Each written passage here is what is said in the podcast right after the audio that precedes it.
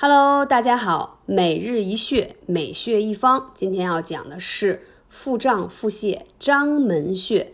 肝脏呢是体阴而用阳，藏的是血阴，作用却是气的疏泄。阴血储藏不足，气机失于疏泄，会出现什么呢？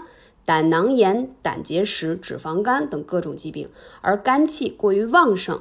会造成消化不良、腹泻等不适，所以治疗肝的问题，以柔不易强，以疏不易郁。什么意思呢？就是我们首先要找到我们身上的章门穴有梳理肝气的作用，而脾的募穴、消化系统的疾病都可以通过刺激按摩。艾灸章门穴来缓解此穴，效果是非常好的。按揉它一到三分钟，可以缓解腹胀、腹泻的症状；艾灸它二十分钟，也可以治疗同样的问题。选择一个你适合的方式，坚持就非常的有效了。